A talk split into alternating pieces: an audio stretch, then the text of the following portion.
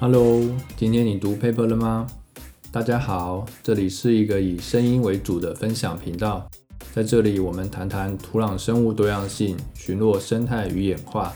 借由阅读文献，我们和各位分享有关土壤生态的科学新知，并聊聊我们自己的研究想法与经历。欢迎各位收听。今天接续上次的分享，关于今年二月份 Google Scholar Community Phylogenetics 的快讯。这次是第二个部分，总共有九篇文章，大部分是和微生物群落构建有关的研究。第一篇文章的标题是“土壤团聚体中的微生物群落构建：随机和确定性过程的动态相互作用”。文章发表在 Applied Soil Ecology 上面。作者们研究了农耕系统中不同施肥处理下的土壤细菌群落，它们区分不同大小的土壤团聚体，比较其中细菌的系统发育结构。研究结果显示，细菌群落在较大的土壤团聚体比在较小的团聚体中有更为聚集的系统发育关系，而筛选过程的影响会随着团聚体大小的增加而减少。进一步分析发现，仅在有施肥的情况下才有这个现象，在不施肥的处理中则没有看到这个现象。第二篇文章是在美国德州奥斯汀城市荒野保护区局域空间尺度上微生物群落的功能冗余，显示其随机过程。文章发表在 FEMS Microbiology Letters 上面。这是一个空间尺度小的土壤细菌研究。作者们比较了细菌群落、群落生理图谱与土壤化学性质之间的关系。作者们发现这三者之间并没有什么明显的关联，但细菌群落中存在着一些特殊的功能类群，而且细菌的代谢多样性高。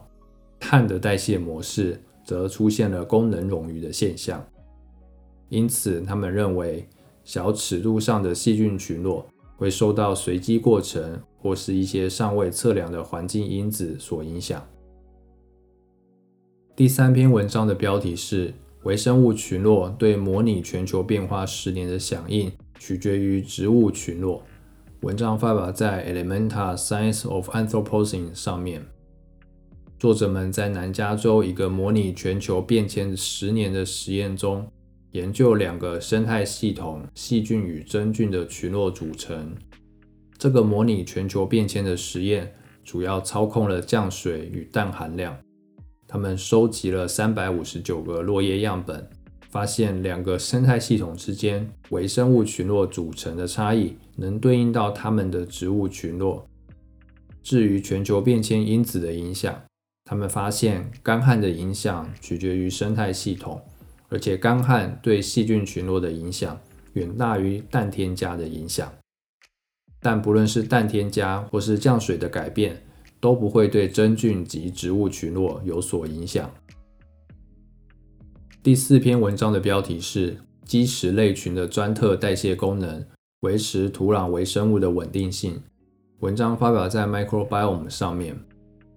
这是一个操作实验。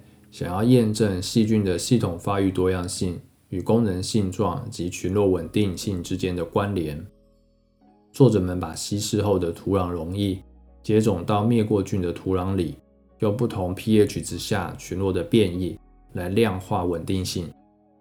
他们用 DNA 序列来分析细菌的物种组成与它们潜在的功能性状。研究结果显示，如果细菌的系统发育多样性高，群落则比较稳定，比较能够抵抗环境的扰动。而功能基因贡献网络与机器学习分析的结果显示，氮的代谢与磷酸酯和次磷酸酯的代谢是群落的基石功能。这些功能由一些特定的类群，像是 Naturospira 与 Gammatimonas 所完成。因此，他们的研究显示了土壤微生物多样性与生态系统稳定性之间的关联。基石类群所具备的特殊代谢功能，可能对维持系统稳定有所帮助。第五篇文章的标题是“宿主植物的环境过滤影响病真叶片中真菌的群落构建”。文章发表在《Oecologia》上面。作者们研究了有真菌病真和没有病真的叶片，想看看里面的真菌是否会与宿主的亲缘关系有关。他们总共调查了二十五种植物的叶片，用共同亲缘分析来研究真菌与植物交互作用的亲缘一致性。他们也计算了真菌的阿尔法与贝塔系统发育多样性。研究结果显示，不论是有病真或是没有病真的叶片，里面的真菌与植物间都有亲缘一致性。这显示了植物类群对这些叶片真菌的筛选过程。他们也发现，在有病真的情况下，宿主环境对叶片真菌的筛选会大于真菌间竞争排除的影响。第六篇文章也是和植物叶片真菌有关的研究，标题是在亚热带生物多样性实验中，更多样化的树木群落促进叶片真菌病原的多样性，但降低了每种树木的侵害率。文章发表在《Journal of Ecology》上面。作者们研究了三十二种植物叶片的病害真菌群落，以及这些病害的病征与真菌的性状。他们主要探讨树木的分类、系统发育及功能多样性如何影响真菌多样性与它们的侵害率。研究结果发现，在样地的层级上，树木多样性与真菌多样性呈正相关。但在树木个体的层级上呈负相关，而树木多样性的增加会降低真菌的侵害率，显示了特定真菌类群在拓殖到宿主的过程中会受到树木物种库的稀释效应所影响。此外，作者们还发现树木系统发育与真菌系统发育之间的相似性。他们也指出植物有哪些性状可以用来预测真菌的多样性与侵害率。第七篇文章发表在《The ISME Journal》上面，文章是总监竞争调节秀丽隐杆线虫肠道细菌的群落构建。这是一个用模式动物来研究肠道细菌的操控实验。作者们给予线虫喂食单一物种或是多物种组合的细菌。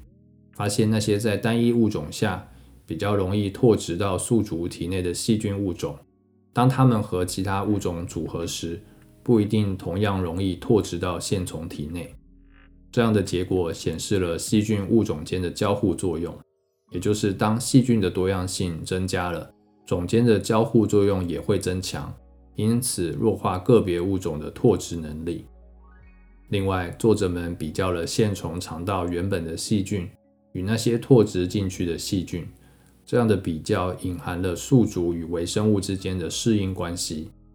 他们发现，细菌拓殖是否成功，取决于外来物种的类群，而不是它们的来源。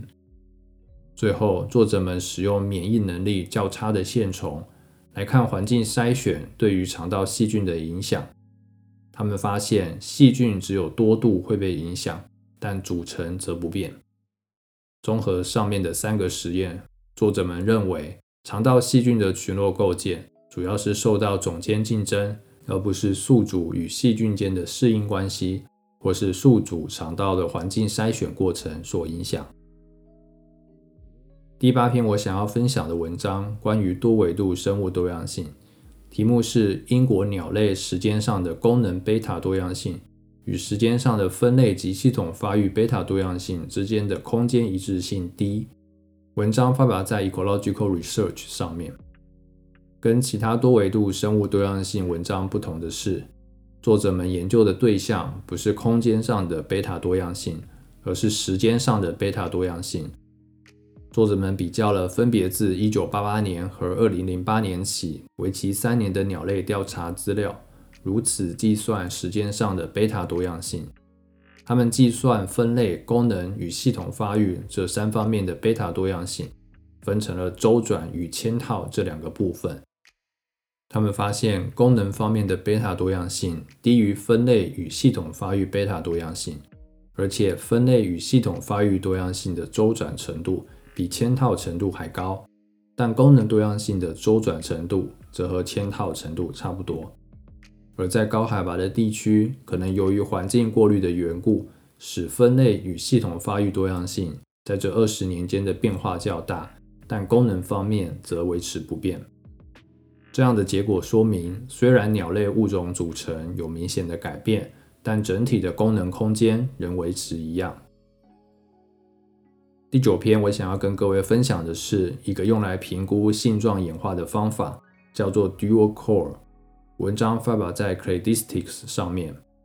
这个方法可以用来研究生物可演化的性状与不可演化，像是环境的外在变量之间的关联。